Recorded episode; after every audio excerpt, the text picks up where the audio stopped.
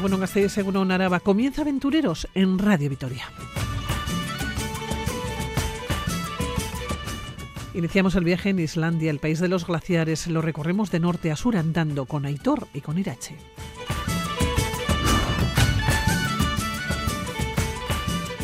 Nos montamos en un camión y acompañamos a Livingston Corcuera hasta Arabia Saudí.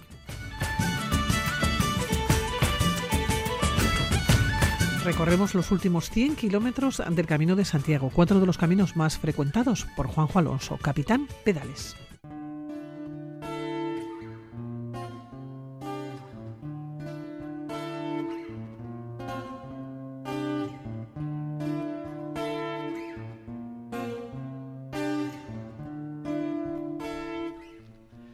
Se echaron las mochilas a sus espaldas y tras una breve estancia en el camping de la capital, en Reykjavik, cogieron el autobús y se dirigieron a otro punto. Allí comenzó su travesía.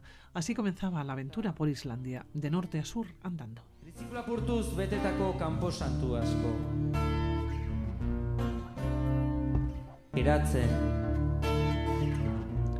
Hablamos de un país que tiene una extensión cinco veces superior a Euskal Herria, pero su población es una décima parte de la nuestra. Nuestros invitados cuentan que viajar a Islandia es como viajar a otro planeta. Islandia, berriz bombilla baten. Aitor Fernández de Ortega Irache Ayala, Islandia y andando. ¿Cómo estáis? Egunon, muy buenas, muy buenas. Ha sonreído Irache cuando he dicho Islandia y andando. Sí. Ahí es nada, ¿no? Sí, bueno, nosotros ya habíamos estado, eh, hay que decir, cinco años antes la habíamos hecho en bici. Y por eso luego surgió lo de ir andando, ¿eh? porque ya lo conocíamos, no fue a lo loco. Oye, Aitor, ¿y cómo se os plantea? Después de conocer Islandia, habéis recorrido el país, habéis dado la vuelta en bicicleta, ¿por qué planteasteis volver al mismo sitio? Y hacerlo de otra manera, claro. Pues fue un poquito a la vasca. Ya lo conocíamos eh, en bicicleta, teníamos una perspectiva bastante general de la isla y nos planteamos, ¿por qué no andando? Nos atrevamos a que no. No hay, eta, sí, sí, y así fue un poquito. Claro, nos hemos encontrado con una aventura y un reto personal. 15 días y 378 kilómetros atravesando la isla de norte a sur. Hmm. ¿Cómo os fue? Bueno, nos fue bien. Eh, fue duro, ¿eh? Pero al mismo tiempo yo ahora lo recuerdo, o sea, yo me acuerdo cuando terminamos de, uff, qué duro, una y no más. Y yo ahora lo recuerdo y si a mí me dices mañana, ¿qué? ¿Volvemos? Pues Capaz. vale. Capaz, Aitor, como se lo digas, volvéis, ¿eh?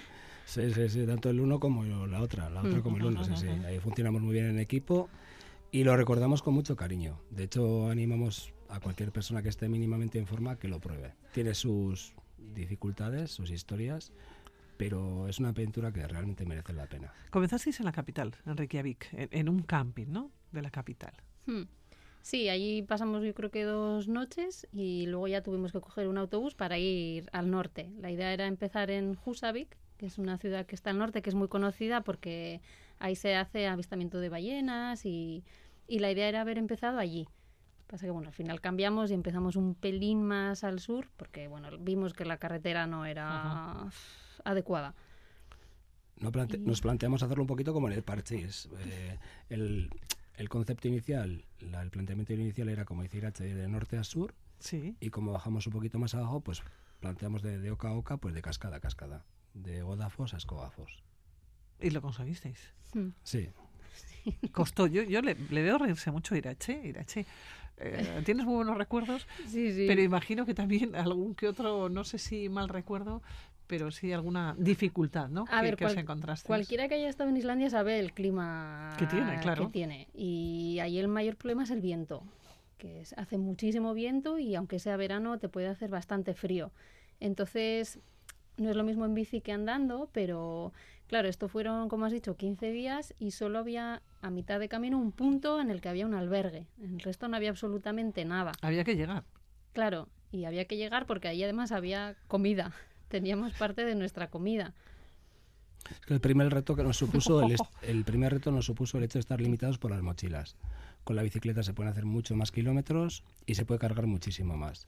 Aquí, como no teníamos dónde conseguir comida, pues los primeros días, los primeros dos días, fue cargar todo lo que llevamos y hacer muy bien, o sea, de alguna forma utilizar muy bien ese espacio que teníamos.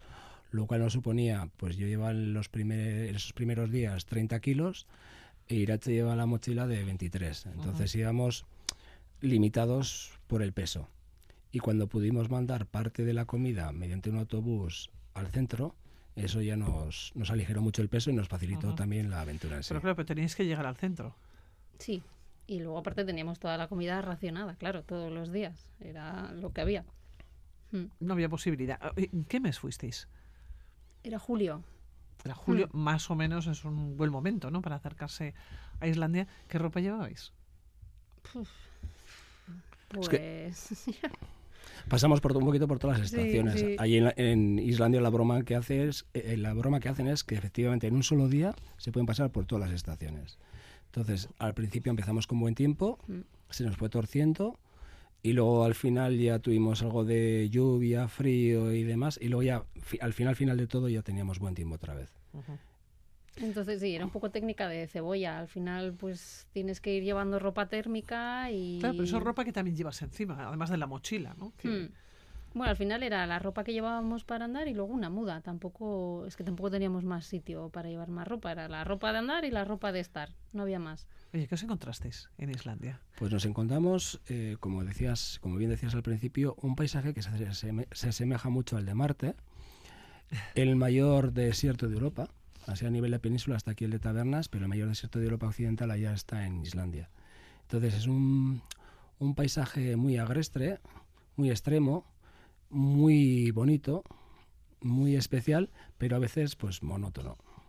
Hmm. Sí, allí, claro, cuando estuvimos con la bici, no es lo mismo hacer, digamos, la circular de la isla, que es de ahí tienes todas las cascadas, todos los paisajes, que cruzar por el centro, que es un desierto. Y es un desierto de piedras, es como si estuvieras en la luna. Entonces el paisaje al final sí que es verdad que andando es más, más pesado. Que, en bici. Claro, hablamos también de un país con una población reducida, cuatro habitantes por kilómetro cuadrado. Yo no sé si os encontrasteis con mucho personal cuando ibais andando. O sea, por el centro, eh, Islandia tiene una buena infraestructura, bueno, tiene una buena, una, que es una carretera, que es la que recurre la isla alrededor. Entonces, eh, para entrar en el centro es imposible si no es por, en 4x4 nosotros íbamos por un camino, carretera, por la que pasaban más o menos coches a lo largo del día. Y lo que es en el centro de, Islandia no vive nadie. O sea, el centro es una, tierra tan sumamente inhóspita que no vive absolutamente nadie. Entonces, gente sí que veíamos. Veíamos gente pasar, pasando. Mm. Pero, por ejemplo, en nuestras circunstancias... Unos tres chicos franceses nos cruzamos cuando ya estábamos acabando, ellos iban en dirección contraria y ya, no vimos así. Oye, tenían que flipar. Yo no sé si establecisteis algún tipo de relación ¿no? comunicativa con eh, los oriundos eh, de Islandia y me imagino que si os preguntaron, decías, no, que es que estamos cruzando Islandia de norte a sur andando. Tenían que quedarse mm, alucinados. Bueno, la gente ahí es un poco setilla, ¿eh? O sea, decíamos de broma que eran muy vascos, son un poco, pues también con ese clima es normal. Era más igual los que pasaban, los turistas, igual sí que algunos se paraba, y, pero, pero, pero, ¿qué, vais, eh? ¿Qué estáis haciendo? Eh? sí, sí, pero claro, es lo que ha dicho Aitor, al final ahí, como no vive nadie, no hay nada, nada más que un albergue en medio, no hay absolutamente nada más, era todo pues turistas y que pasaban, que tampoco eran muchos, ¿eh? que igual veíamos tres, cuatro coches al día, ¿eh? que tampoco, tampoco había más gente. ¿eh? Y sí que flipaban un poco, la verdad. De veros andando, recorriendo eh, la isla, Islandia, que decíais que tiene un atractivo especial para cualquier persona aficionada a la geología, tanto volcánica como sísmica. Y efectivamente es que nos encontramos con un país de volcanes y también de, otro tipo de, movimientos, ¿no? Es el, país de clima absolutamente extremo. Sí, de mucha actualidad y comentamos en un primer momento que, claro, uno de los eh, de las limitaciones que teníamos y de los eh, las arroncas, de los retos a los que teníamos que enfrentarnos, era la mochila y el peso, pero otro era el viento. El viento también era una constante. Entonces, por la noche, por la noche, bueno, por la noche entre comillas, cuando íbamos a montar la tienda de campaña, muchas veces eh, golpeaba el, pegaba el viento con, con tanta fuerza que a veces teníamos que intentar hacer una especie como de pequeña muralla para proteger la tienda porque si no, pues algunas veces casi casi nos llevaba volando. Estaba pensando que pocas personas habrán dormido en tienda de campaña en Islandia. Bueno, está bastante de moda hacerlo en bici, ¿eh? Sí que es verdad de que cuando fuimos nosotros, ahora esta vez que hemos ido andando, ha aumentado muchísimo la gente que lo hace en bici. Pero que hay que dormir en la tienda, ¿eh? Quiero decir, con el viento y con el clima que no sabes lo que te vas a encontrar. Claro, no ¿eh? es lo mismo alrededor, que hay campings y tal, que en el medio que no hay nada, de nada, de nada. Y sí, ahí tuvimos, pues lo que ha dicho él, teníamos que construir, cogíamos piedras y Sí, construíamos un pequeño ¿no? muro para, para protegernos, sí, sí, porque el viento uf, es duro allí, sí, sí. Ahí lo que nos permitía cierto grado de confort era con un plástico transparente. Hicimos un avance a la tienda, una especie como de pequeñito porche. Y ahí eso nos permitía pues cocinar y estar un ratico ¿vale? antes de meternos a dormir o lo que fuera con cierta comodidad. Entonces era una zona que está protegida del viento y con el hornillo que cocinábamos y demás estaba bastante... Pero que templadito. solos ante la inmensidad Sí, sí, sí. Sí, en la tienda de campaña, con viento, con, bueno, una, una situación, bueno, se podían dar una, una serie de situaciones. ¿Tuvisteis problemas a la hora de, por ejemplo, de poner la, de poner la tienda? Mm, No, no, la verdad que no. No, me refiero por el suelo, que decir que a veces igual eliges un sitio que no es el adecuado, que tienes que, eh, que cambiar de, de lugar. Es que tampoco había mucha No opción, había mucha ¿eh? opción, ¿eh? Era todo prácticamente igual. O sea, al final con las piedras si no ya nos apañábamos para engancharla. O, o sea, no tuvimos así especial problema, ni de que se llevara el viento la tienda, ni, ni nada, ¿no? Y además hay como dos tipos de tiendas de campaña. Una sí que sí o sí hay que fijarlas. Sí, hay que con- anclarla. hay que anclarla, efectivamente. Pero hay otras que ya tienen una estructura que es eh, autosoportable, por decirlo de alguna forma. Entonces, una vez que metes peso dentro ya no tienes mayor problema. Eso sí, pues dependiendo de la intensidad del viento. Y a veces sí que es cierto, como comentaba Irache, que el viento era muy, muy extremo. Oye, ¿Cumplisteis expectativas? ¿Lo que vosotros queríais o lo que vosotros buscabais con el viaje? Sí, sí. eh, o sea, al final lo que fue como, venga, que nos lo cruzamos por medio andando. eh, y sí, la verdad que cuando acabamos la sensación de, joder, no sé, yo lo recuerdo muy positivamente cuando acabamos, esa sensación de satisfacción de, ostras, que es que Lo he realmente... podido hacer, ¿no? Sí, sí, que, está realmente nos lo hemos cruzado eh, andando y sin más que la mochila. Entonces, para mí eso compensó todo, todo lo malo que hubo por el camino o los momentos así más duros. ¿Cuál Mm. fue el momento más duro, Irache, para ti? Pues para mí fue un día que estaba lloviendo y hacía muchísimo viento y pff, yo estaba ya con los pies mojados y todo y teníamos que parar a comer, no había absolutamente nada, tuvimos que taparnos con un plástico yo tenía tanto frío en las manos que no era capaz de coger la comida, no, no tenía fuerza en las manos y me acuerdo que me tuvo que dar Aitor de comer porque yo no, porque yo no podía y uf, eh, ese día lo pasé un poco mal. Aitor, ¿llegaste a pasarlo mal en algún momento o no? Frío, sí, pero Bueno, ahora estás en manga corta, quiere decir Sí. que No, aguantas sí. mejor el, la aguanto mucho mejor el frío, pero es una persona que una vez que coge mucho frío sí que lo puede llegar a pasar muy mal.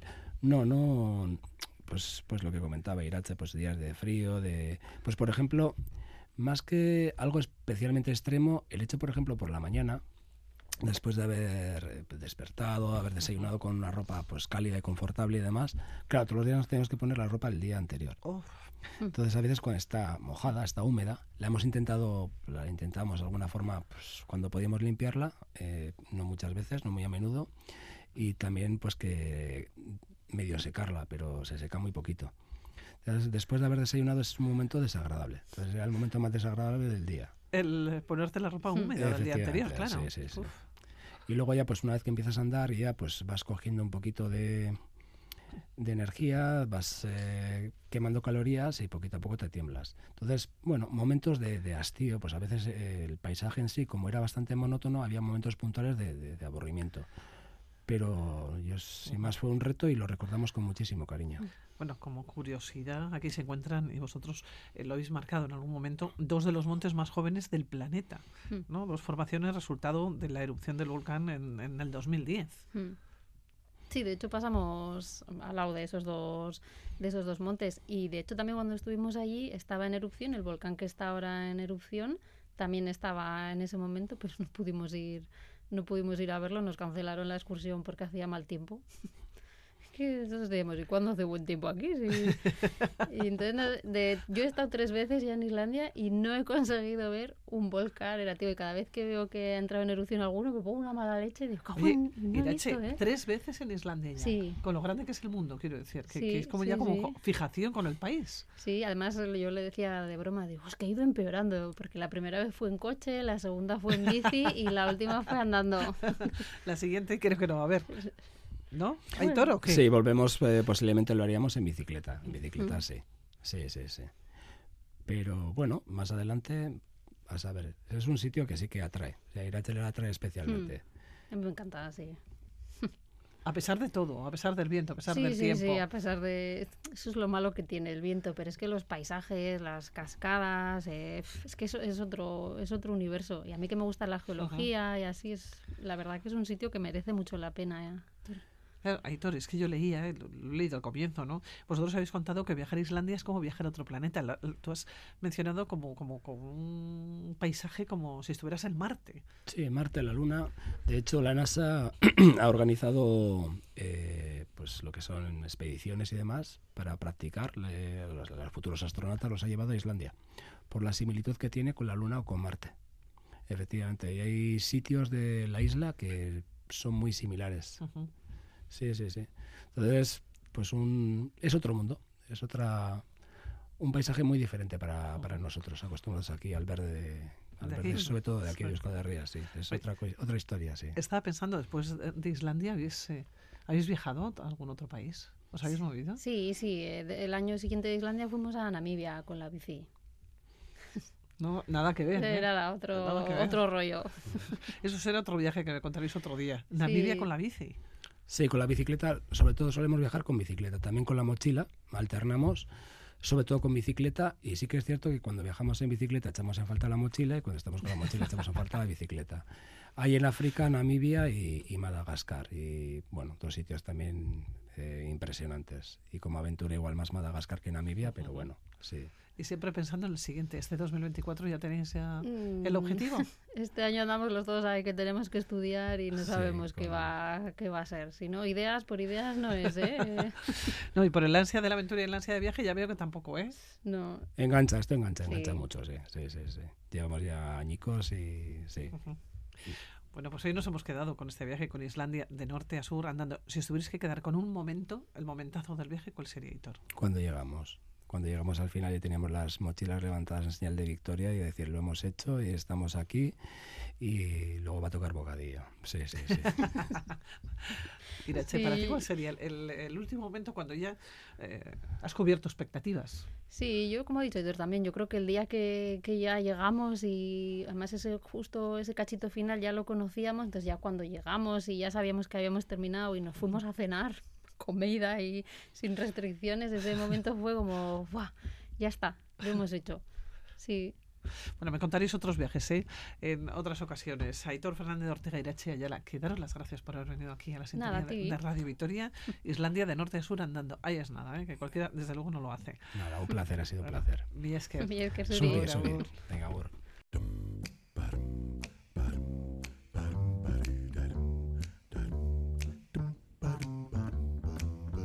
Trailers for sale or rent, rooms to let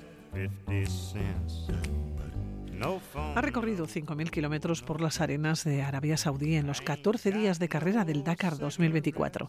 Es el sexto Dakar desde que en el 2012 participara con un 4x4 en la que para muchos es la carrera más dura y exigente en el mundo del motor.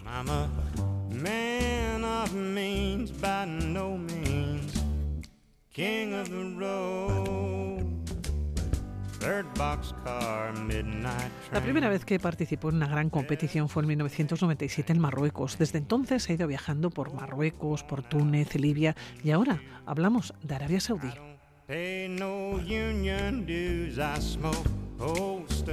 Y de vuelta a casa, pero con un pequeño respiro en los países eh, bálticos. Charlamos con Ignacio Corcuera, más conocido como Livingston. ¿Cómo estás? Muy buena, según ¿qué tal? Egunon, muy bien, pues descansando un poquitín de, del ajetreado Dakar y duro Dakar que hemos sufrido en, en Arabia Saudí y bueno, relajándome un poquitín aquí por el Báltico, cambiando las temperaturas tórridas de Arabia con las gélidas aquí de, del, del prehielo. Oye, ¿qué hace Livingston en Tallinn, en las, eh, en las capitales bálticas, ¿no? en las distintas ciudades? ¿Por qué pensasteis, todo el equipo, que os tenéis que relajar allá? Bueno, eh, la verdad es que fue una, una propuesta obligada de mi pareja que me dijo, tienes un mes de vacaciones, tú te vas 20 días a Arabia, los 10 días que quedan para mí. Y ella lo eligió y aquí nos hemos venido. Ahora estamos en Tallinn, en Estonia, pero luego iremos a, a Lituania y a Letonia. Bueno, enseguida hablamos de Tallinn, pero quiero saber cómo ha sido este Dakar 2024. Es muy curioso que conserva el nombre a pesar de disputarse en otro continente. Hace ya años que este rally no pisa Senegal. Sin embargo, ha conservado el nombre. Sí, eh, al principio se llamaba Rally París-Dakar. Al principio se llamaba Rally Oasis. Eh, lo que pasa que como el subtítulo era pues de París a Dakar, pues todo el mundo lo conocía como Rally Oasis París-Dakar, ¿no? Porque siempre se ponían, eh, a los rallies siempre se les ponía el sobrenombre del inicio, de la salida y del final, de la meta, ¿no? Eh, y, el, y el descubridor o el creador, mejor dicho, de este, de este Dakar, precisamente eh, lo hizo cuando se perdió en el, en el desierto, haciendo el rally eh, Niza-Abdillán, costa, eh, la costa azul, con la costa de Marfil. Y se perdió en el desierto y como gratificación a los tuaregs que le salvaron, quiso hacer una prueba en la que él se había perdido, una prueba en la cual los recursos económicos fueran para parar al, al pueblo eh, por el que le habían salvado, ¿no?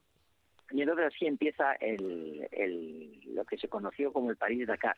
El París-Dakar que ha tenido desde su inicio varios eh, puntos de salida y varios puntos de llegada. Durante mucho tiempo se disputó en, en África, pero en el 2018, debido a un eh, atentado en Mauritania que le costó la vida a una familia de turistas franceses, eh, pues el presidente decidió que no era aconsejable ir a Mauritania. Y entonces ese año no se corrió el, el Dakar en África. Al año siguiente, en el 2019, se traslada a Sudamérica. En este afán del Dakar de buscar eh, paisajes y parajes diferentes, pues se traslada al territorio americano y allí está 10 años realizando pruebas en Argentina, Chile, Perú y Bolivia y bueno, ahora se ha vuelto a Asia porque Arabia Saudí es Asia geográficamente, porque hay una línea que dice que eso es Asia, pero en realidad eh, geográficamente eh, la orografía de Arabia Saudí es muy africana, es muy sahariana, es muy africana, eh, con los dromedarios, con los beduinos, con los cañones, con llanuras inmensas eh, de piedra, con montañas de arena y, y, demás. Entonces, pues, pues, pues hemos vuelto, hemos vuelto a África, aunque no sea África. Claro, ¿cómo ha sido este Dakar o esta competición 2024? En esta ocasión, eh, tú ibas con tu equipo, ibas con un camión clásico, decíamos que es tu sexto Dakar, pero es el quinto que vas por las mismas tierras, ¿no? Eh, sí, tres hemos corrido en Sudamérica y tres hemos corrido en Arabia Saudí. Eh, yo tuve que convencer a los franceses, y eso ya es un mérito casi casi utópico, de que hicieran una categoría para vehículos clásicos, lo que yo denominé la carne Classic. Y bueno, me costó dos años convencerle y al final lo sacaron adelante en el 2021. Y en ese 2021 corrí con un Volkswagen Iltis, que era el primer coche que ganó la categoría eh, de auto en, en un Dakar, en 1980. Al año siguiente, en el 2022, corrí con un Toyota Land Cruiser BJ40 porque había sido el primer diésel que había terminado en un Dakar y ya como no me quedaban más retos personales que superar, pues me lié con un camión, con un camión que también tiene su historia, porque este camión es un Mercedes Unimog que fue ni más ni menos que un quitanieves de la Diputación. Cuando acabó su vida útil como quitanieves, imagínate, quitanieves, nieve y Arabia Saudí, calor, dunas, ¿no? Bueno, pues ahí llegaremos. Entonces, cuando este quitanieves de la Diputación acabó su vida útil, eh, lo compró una autoescuela de Madrid para formar eh, para las oposiciones de bombero y entonces bueno pues tenía una caja de bomberos se le había quitado eh, la pala quitanieves la grúa que llevaba para el tema de la sal y toda esa serie de cosas y se transformó en un camión de bomberos para las para las oposiciones y cuando el dueño de la autoescuela se jubila pues empieza a vender todos los cacharrillos que tenía. Y entonces es cuando entro yo y lo compro. Y la tercera vida que tiene este camión es la de participar en un raid tan exigente como el Dakar. El camión no estaba en muy buenas condiciones, estaba bien, aceptable, pero no en muy buenas condiciones y menos para hacer un, un Dakar, ¿no? Entonces, pues hemos estado un año entero trabajando en él, cambiándole la caja para poner una caja más ligera, unos grupos para que fuese más, eh, corriese más, porque hay que recordar que Unimog realmente es un tractor, no es un camión, tiene aspecto de camión, pero es un, es un tractor. Y, y luego también pues el motor, desmontamos el motor entero, lo sacamos, le hicimos culata, le pusimos turbo, la bomba del agua, eh, vamos, que, que lo hemos eh, lo hemos renovado y lo hemos eh, restaurado para poder correr el Dakar, el Dakar Classic. Ignacio, un Dakar sí. Classic, sí, No, dime, dime.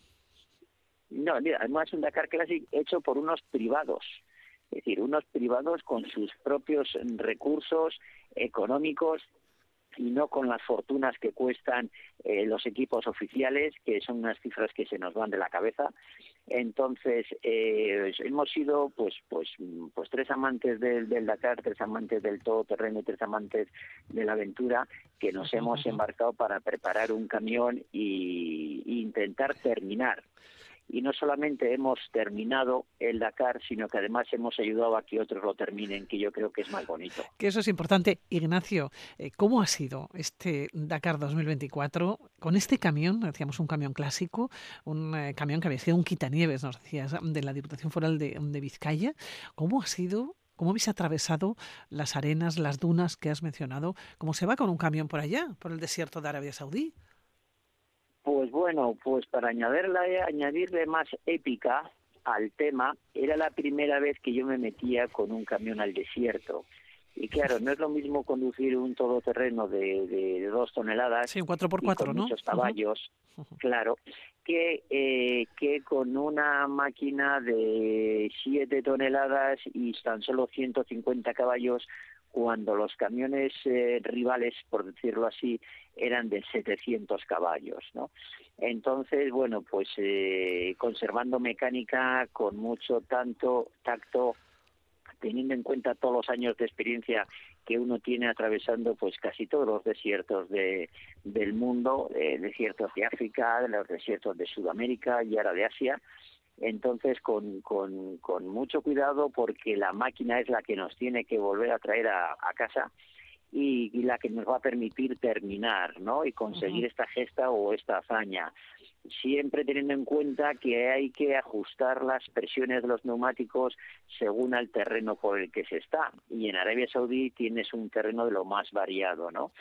Eh, cuando entras eh, en arena tienes que bajar las presiones de los tres kilos que llevas en carretera a dos y medio cuando andas en arena y cuando andas uh -huh. en dunas tienes que bajar a dos kilos de, de presión y siempre cogiendo las dunas eh, de frente nunca de costado porque estos camiones tienen la tendencia de acostarse, de volcar y eso pues sería fatal para nuestras aspiraciones. Tremendo, bueno. Entonces, sí. bueno.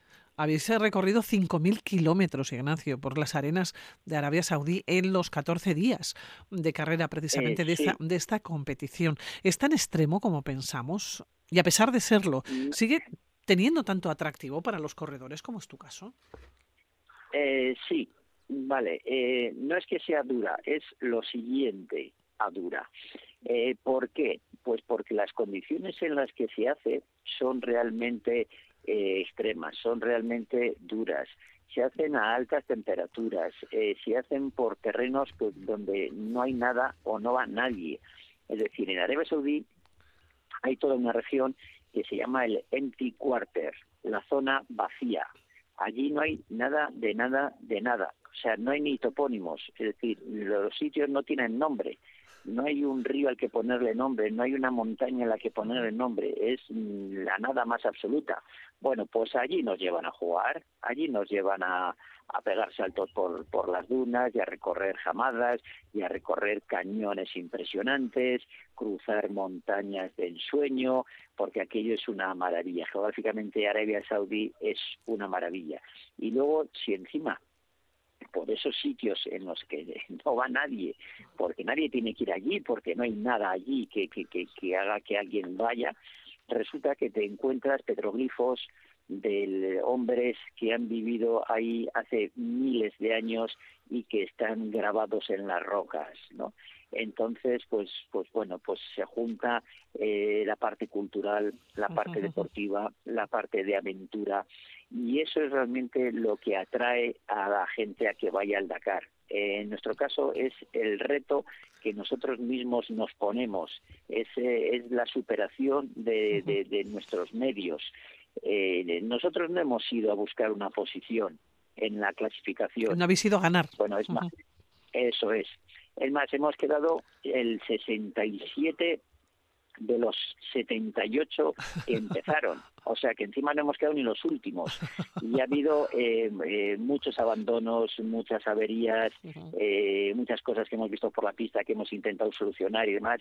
Entonces, mm, si vas, terminas, ayudas a los demás, eh, pues ya para nosotros eh, es, es, es, nuestro mérito. Nosotros hemos ganado. Nosotros terminando hemos ganado porque no se puede comparar nuestro Dakar con el de los demás. Ignacio, habéis llegado en invierno, una temperatura más fácil para correr. Eh, sí, y aún así teníamos a la mañana 5 o 7 grados y al mediodía 24 27 con lo cual eh, a la mañana eh, cuando te levantabas para revisar el vehículo, eh, desayunar y ponerlo en marcha y demás, estabas tiritando de frío y luego al mediodía pues unas temperaturas tórridas inclementes porque dentro de, de la máquina se pasa más calor que en el exterior y entonces bueno pues pues tienes que estar constantemente hidratándote eh, casi constantemente nutriéndote porque eh, lo vas sudando y te vas tú mismo deshidratando sin saberlo no porque el estrés de la conducción la tensión que tienes que poner en todo momento para ir negociando las curvas las dunas y demás hace que te centres en lo que hay fuera y no que te centres en ti, ¿no? Entonces, bueno, pues cada vez que se puede, pues hay que, hay que beber y Hay que beber. Eh, ¿Qué temperatura tienes ahora en Tallín, más o menos? Eh, bueno, ayer aquí hacía fresco, no el fresco de Bilbao, porque aquí estábamos a 2, 3 bajo cero, y ahora ahora estamos muy bien, ahora tenemos 3 graditos, o sea que, que ahora estamos fenomenal. claro, yo mi pregunta, y se la están haciendo nuestros oyentes, ¿qué has hecho con el camión? Porque con el camión no has ido hasta Tallín. No, que va, que va. El camión lo hemos tenido que embarcar en el puerto de, de Yambú, lo hemos embarcado ahí eh, hay un barco enorme, gigantesco, que lleva todos los vehículos, motos, coches, camiones e incluso helicópteros del Dakar. Recoge todos los vehículos y desde Yambú, en Arabia Saudí, los trasladará al puerto de Barcelona. Y nosotros aproximadamente dentro de un mes iremos a Barcelona a recoger el, el camioncito así que él estará ahora navegando por, por aguas tranquilas. bueno, si te tuvieras que quedar con una imagen de este Dakar, con una imagen de Arabia Saudí, ¿cuál sería? No sé si serían las dunas, eh, serían los largos recorridos, sería el llegar al destino. ¿Cuál sería de todas ellas? Pues mira, hemos hecho 9.000 kilómetros por Arabia, 5.000 de ellos eh, cronometrados, regulados y en competición cualquiera de esos kilómetros eh, tiene una foto, cualquiera de esos kilómetros tiene su anécdota. Y cualquiera de esos kilómetros es el resultado de, un esfuerzo que tres aldeanos de, de Zaya, de Eibar y de Bilbao pues han conseguido culminar. bueno, pues Ignacio Livistón Corcuera, Livingston, que te vamos a dejar en Tallinn, en tierras frías de la capital báltica, que lo pases estupendamente, que lo paséis muy bien, a relajarse, porque a disfrutar, que habrá que prepararse, porque entiendo que el próximo año te vuelvo a encontrar en el Dakar. No, no. El próximo año tengo eh, otro proyecto. A ver, salvo que surja algo muy, muy, muy, muy interesante que me haga cambiar la cabeza, que no, que lo dudo. El año que viene lo que voy a hacer es dar la vuelta al mundo que hizo Manuel Leguineche hace 60 años y que escribió en el libro El camino más corto. Bueno, vas a emular a otro vizcaíno. Efectivamente, nacido en Arrachu, cerca de, de Guernica. Entonces, el proyecto para el año que viene es La Vuelta al Mundo. Gran amigo, además de Radio Vitoria, Manuel Leguineche. Le recordamos, desde, le recordamos desde luego desde, desde aquí. Pues eh, Ignacio, que nos vamos a despedir, que te dejamos en Tallín, que disfrutes mucho. Muchísimas gracias por atender la llamada de Radio Vitoria. Ya nos contarás esa vuelta al mundo, ¿eh? vamos a estar muy pendientes. Claro que sí, claro que sí. Es una vuelta que, que la vamos a hacer muy universal. Ignacio, Mila Esker. Mila Esker.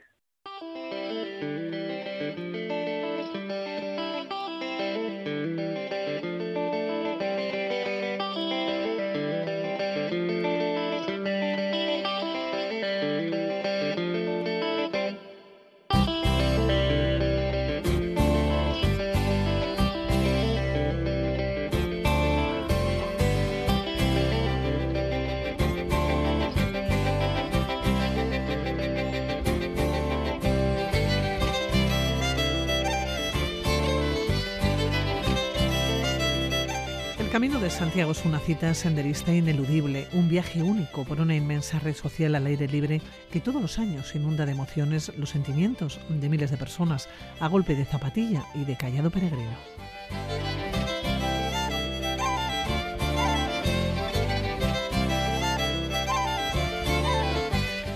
Y estas son las primeras palabras del libro Los 100 kilómetros de la Compostela, un libro con 50 consejos, datos e historias jacobeas de cuatro caminos que llevan a Santiago, los cuatro itinerarios más frecuentados por los peregrinos. Una propuesta andarina de entre cuatro y seis etapas que recorren los kilómetros necesarios para conseguir la Compostela.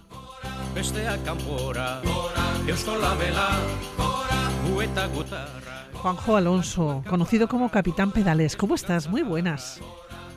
Hola, buenos días, Pilar. ¿Qué tal? Muy bien, encantado de charlar con vosotros. Oye, Juanjo, eres ciclomontañero, aficionado a los deportes de montaña, escritor de viajes, diste la vuelta al mundo en bici a comienzos de los 90, pero vuelves una y otra vez al Camino de Santiago. ¿Por qué? Sí, tengo un vínculo especial. Se creó justo después de aquel viaje de, de la vuelta al mundo, quizás eh, con esa inercia que llevaba de seguir pedaleando, parece que no podía parar. Y dije, ah, pues eh, nada, me voy a seguir por aquí, por España. Y hice el Camino de Santiago justo al, año siguiente. Todavía no estaba ni siquiera casi las flechas amarillas. Y desde entonces publiqué una guía, que fue mi primer libro. Ahora tengo más de 60 en estos 30 años.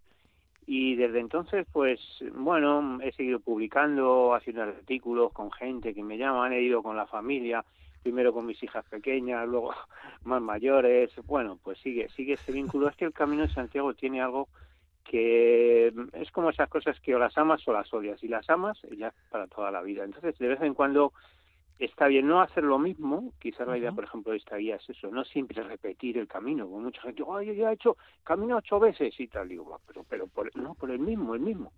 Digo, bueno, mm, el Camino Santiago ya es un fenómeno tan grande en, tantos lugares, está repartido por toda España. Ya no es solo el camino francés, aquel que hicimos nosotros en los años 90. O sea, es algo, mm, y de momento sigue creciendo, pues más caminos, más. Eh, también cosas que surgen, productos turísticos, porque ya se ha convertido también en un, una industria turístico. Claro, entonces, bueno, pues yo como también comunicador, mi profesión es esta, ¿no? Escribir y divulgar, pues me siento un poco también con la responsabilidad de seguir aportando mi granito de arena siempre que pueda a esos peregrinos pues que quieren que quieren ir, que quieren seguir, que van por primera vez, bueno, pues aportar, intentar aportar algún alguna propuesta nueva. Oye, eh, Juanjo, ¿cuántas veces, no sé si has hecho el, recuento, has podido hacer el camino? ¿Cuántos caminos diferentes conoces y también cuántos libros tienes sobre el Camino de Santiago? Sí, libros tengo cinco, pues el camino francés en bicicleta y a pie, el camino del norte en bicicleta, también a pie el camino del norte, el camino primitivo y eh, ahora los 100 kilómetros del camino de Santiago, eh, la vía de la Plata, eso escrito. Y luego, bueno, pues he recorrido el camino portugués, un poco tramos también del camino de Levante, tramos de la ruta de la lana, o sea, de manera integral solamente portugués, eh, la Vía de la Plata, el norte, primitivo y el francés. Pero luego tramos, pues mm, también para, eh, por ejemplo, la ruta del Camino de Levante es larguísimo, entonces a veces es difícil disponer de, tiempo, entonces voy por, por tramos y lo que hago ahora, por ejemplo, pues estoy preparando uno que es salir de Madrid, si yo vivo en Madrid, eh, hacer el camino de Madrid, enlazar con el de San Salvador hasta Oviedo, seguir por el primitivo y luego volver por el San Aurés, enlazar otra vez con el de Madrid y volver a casa sin dejar las flechas amarillas. Como ves, siempre que se ocurre algo, decir, bueno, voy a hacer un viaje cicloturista, pues hay muchas otras cosas, no solamente está el Camino de Santiago, España es muy variada y tenemos ofertas y cada vez más, ¿no?, de ocio activo pero el Camino de Santiago siempre está ahí, ¿no? Y, bueno, pues yo me van a faltar años, claro, para, para, hacer todo lo que tengo Exacto, para hacer todo lo que tengo previsto. Oye, Juanjo, yo estaba pensando, flechas amarillas, como cambian alguna de sitio, es que tú te vas a dar cuenta. sí, bueno, la verdad es que mm, van apareciendo cada vez más, ahora por ejemplo, ¿no? Estos días, he estado por, gente por ahí, por, por Álava y demás, y me aparece pues ahí en, en, Miranda de Ebra, aparecen flechas, aparecen flechas por todos sitios. Entonces, más que desaparezcan, lo que me va sorprendiendo es que cada vez que sigo viajando por España a hacer algún artículo y tal, me aparecen flechas y digo, oye, aquí en, en, aquí en este pueblo, por aquí, ¿qué camino pasa? ¿no? Y entonces enseguida busco, digo, a ver, ¿qué camino pasa por aquí? ¿no? Por, por estos pueblos donde estoy. Y siempre, bueno, porque todo el mundo, pues, porque realmente el camino de Santiago lo, lleva cada peregrino con sí, ¿no? En, la peregrinación es de donde tú estás caminando hacia Santiago. Entonces, bueno, pues eh, la flecha mm, la ponen por todas las partes.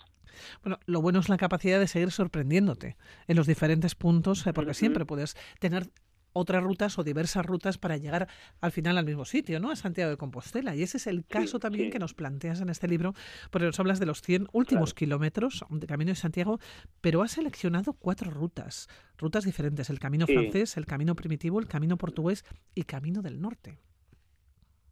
Sí, quizás esas son las cuatro, también últimamente el Camino de San Aurés, pero sobre todo estas cuatro son las que canalizan principalmente casi toda, eh, pues eh, la mayor gente de peregrinos, casi, sobre todo el Camino francés y el camino portugués. Entonces, un poco al principio era solo la idea de hacer los 100 kilómetros, porque todo el mundo ya me preguntaba, oye, ¿de dónde salgo? ¿De dónde salgo? Parece la obsesión de mucha gente de solamente tener la acreditación, decir, bueno, pues no te preocupes, hace el tramo de Navarra también, que también es muy bonito, ¿no? Yo lo que quiero es poder decir que ya ha hecho el Camino de Santiago, ¿no? Y entonces eso de los 100 kilómetros ahora se ha popularizado mucho y dije, pues ya está, pues esa guía es la que me toca.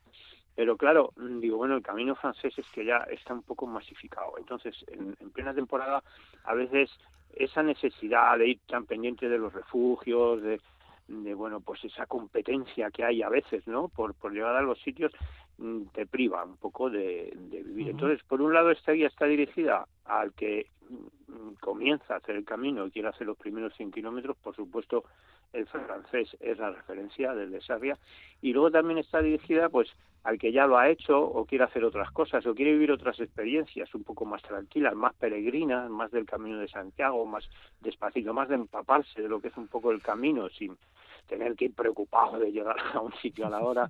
Y entonces para eso está pues el primitivo, por ejemplo, que todavía Ah, yo el año pasado cuando lo hice para la guía, todavía te encuentras etapas, eh, sobre todo en, este tramo final de los 100 kilómetros, donde tienes que llegar al pueblo para un albergue, donde si te encuentras un pueblito, a lo mejor no sabes si vas a poder comer, ¿no? Entonces, decir, bueno, todavía se puede ir un poquito la esencia mm, un poco no original ni mucho menos, pero de la aventura también, ¿no? Sí, sí, esa aventura, ¿no? De, de salir, que para mucha gente eso es un aventurón, ¿eh? dice cinco, cuatro, cinco, seis días con una mochilita y, y a ver qué pasa, ¿no? Entonces el camino del norte igual.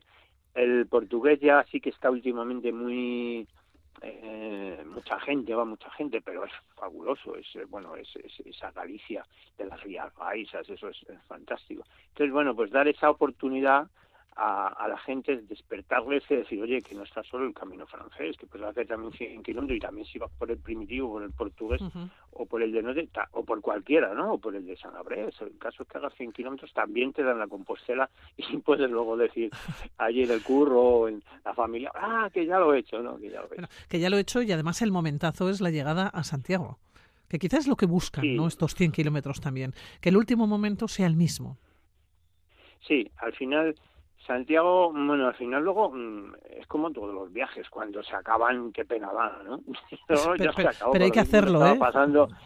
Claro, pero hay que hacerlo y hay que sufrirlo y hay que mm, que quede marcado, ¿no? Que siempre llegas, ay, joder, pues que si tengo un poco dolor de pierna, que me duele la rodilla, que, jolín, ¿no? Que, que se note que has hecho algo que te ha llenado, porque llegar no es solo el papel que te dan, que eso es una cartulina, o solo es la foto allí en, que nos hacemos todos en, en, el obradoiro, no, es el, el sentir que has hecho algo que te ha llenado, de verdad, ¿no? La sensación de que has viajado y que has llegado a una meta, a un lugar donde te va a hacer reflexionar y vas a decir, jo, y a partir de ahora, jo, pues...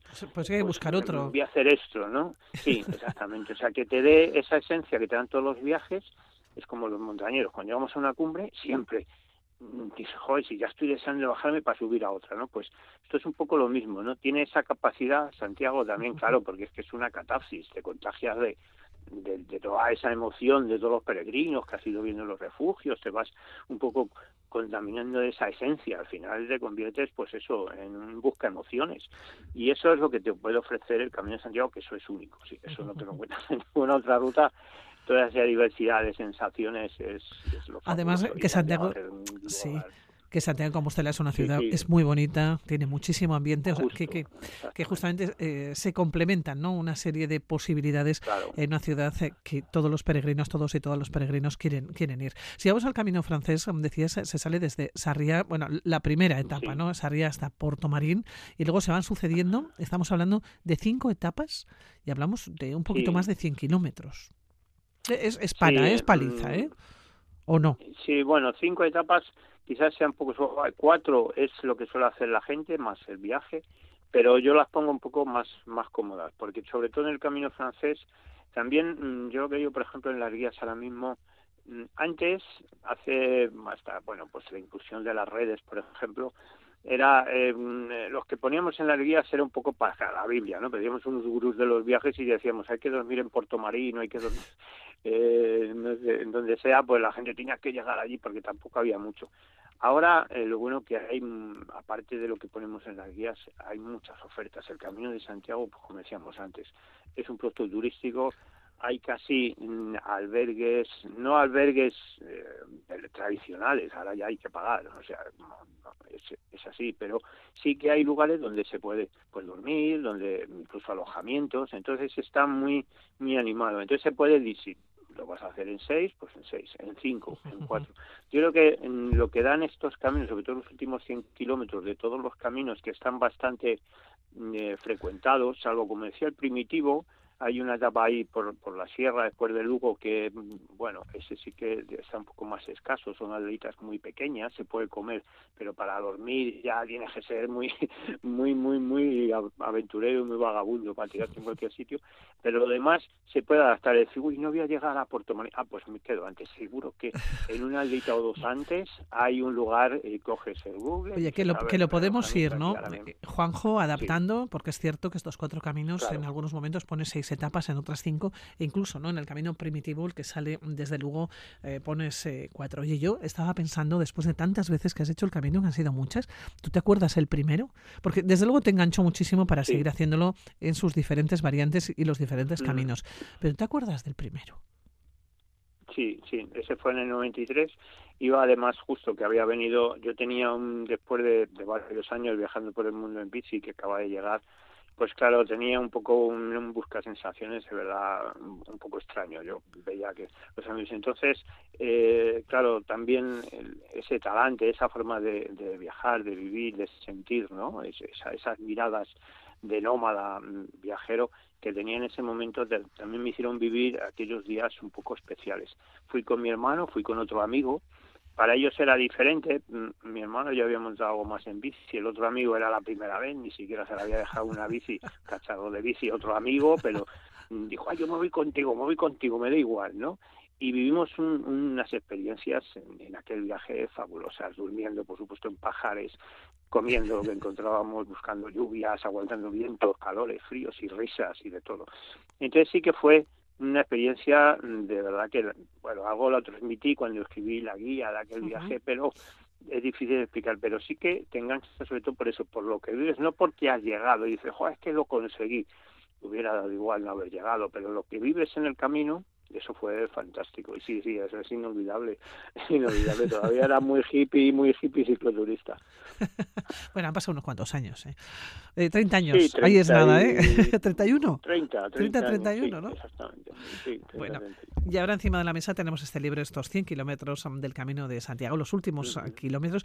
Decía al comienzo, ¿no? Con estos 50 consejos, con los datos, con historias jacobeas. Y son, mm, tú mismo planteas una serie de preguntas con respuestas que probablemente te las habrán hecho en muchísimas ocasiones. Eh, ¿Dónde dan la compostela? O, cuántos sellos necesitas ¿no? para obtener la compostela? Son esas preguntas, o, si tienes que llevar la concha al peregrino, o es mejor entrenar solo o con los compañeros de viaje. Es decir, que son preguntas que probablemente te las han hecho en muchas ocasiones y que de alguna manera ya contestas y das estos consejos útiles para toda aquella persona que vaya a realizar el Camino de Santiago. Claro, es que también ahora las guías porque el hablar de ir por aquí y por allí, eso, como digo, es un poco bien, lo ponemos, ¿no? En papel, pero mm, lo que principalmente la gente quiere saber cuando va a hacer el camino son eso, te preguntas, ¿no? Y consejos y dudas y dudas. Y aunque parece que siempre lo tengo, oye, ¿y qué tengo que llevar? ¿Una mochila grande y una pequeña? Todo el mundo siempre es lo mismo, pasan después de 30 años, el que va siempre va preguntando lo mismo, dices, bueno, pero es para quién, o sea, a quién hay que dirigirse y a quién yo cuando escribo, pues por supuesto el experto no necesita consejos, ¿no? Ya se cree que es el experto. Entonces lo necesitan la gente que empieza, que no sabe si llevar palos o no llevar palos, si en los refugios hay sábanos o no, y dice, jo, pues es que eso ya se sabe, ¿no? No, no se sabe porque es la primera vez que mucha gente va a ir, sobre todo al Camino de Santiago. El que va a hacer el Everest ya habrá hecho otras montañas, pero el Camino de Santiago va gente que en su vida se ha cogido se ha planteado, ¿no? o se ha puesto una, una mochila a la espalda y entonces tiene dudas muy básicas, pero que son elementales y muy importantes, sobre todo para que se animen, ¿no? Decir, ah, va, pues no es tan complicado, ah, pues si hago esto, pues a lo mejor sí que sí que lo consigo, si me entreno un poquito, sí tal. Entonces, yo sobre todo lo hago pues para que se animen, ¿no? Para que la gente se anime. Bueno, pues aquí tenemos el, libro es muy, pero que muy accesible. Eh, es un libro, además de mano, se lee muy rápido, se lee muy fácil y va a venir muy bien a todas aquellas personas que quieren hacer alguno de estos eh, caminos. Bueno, Capitán Pedales, que darte las gracias por atender la llamada de Radio Vitoria, que te vaya muy bien, que te sigo la pista, ¿eh? A ver qué lo que vas a hacer, que ya estarás planteando, seguro que planteando algún otro viaje. Sí, sí, bueno, viaje siempre. Aquí no paro, siempre estoy con la bici o caminando y, publicando. Y bueno, viajes por ahí fuera, sí. Ahora últimamente voy mucho a los Andes. me gusta ir con la bici igual, el mismo espíritu ese que decía antes, no va y hippie. Mm, lo que pasa es que ya suelo ir con billete de vuelta, esa es la principal diferencia. En aquella época iba con billete de ida y volvía cuando digo o vuelvo a casa que mis padres de comer o me muero de hambre y ahora pues ya voy con billete de vuelta y bueno pues cosas concretas objetivos concretos pues a una zona un territorio una montaña pero sigue, sigue, sigue, sigue ese espíritu, sigue vivo y seguirá vivo siempre. espíritu aventurero, claro que sí. Eh, Juanjo, que ha sido un placer, de verdad. Muchísimas gracias por atender la llamada de Radio Victoria, que te sigo la pista, ¿eh? que cualquier otro día te llamo. gracias, buenos días. Buenos días. A vosotros, hasta siempre.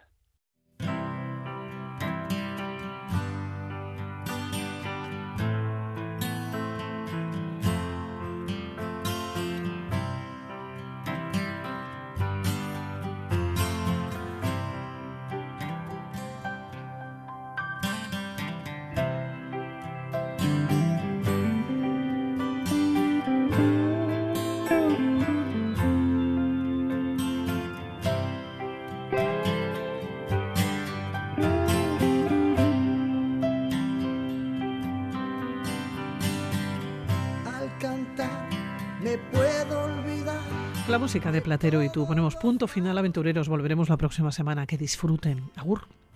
Convertir en virtud defecto. Desterrar la vulgaridad, aunque solo sea un momento sentir que no estamos muertos.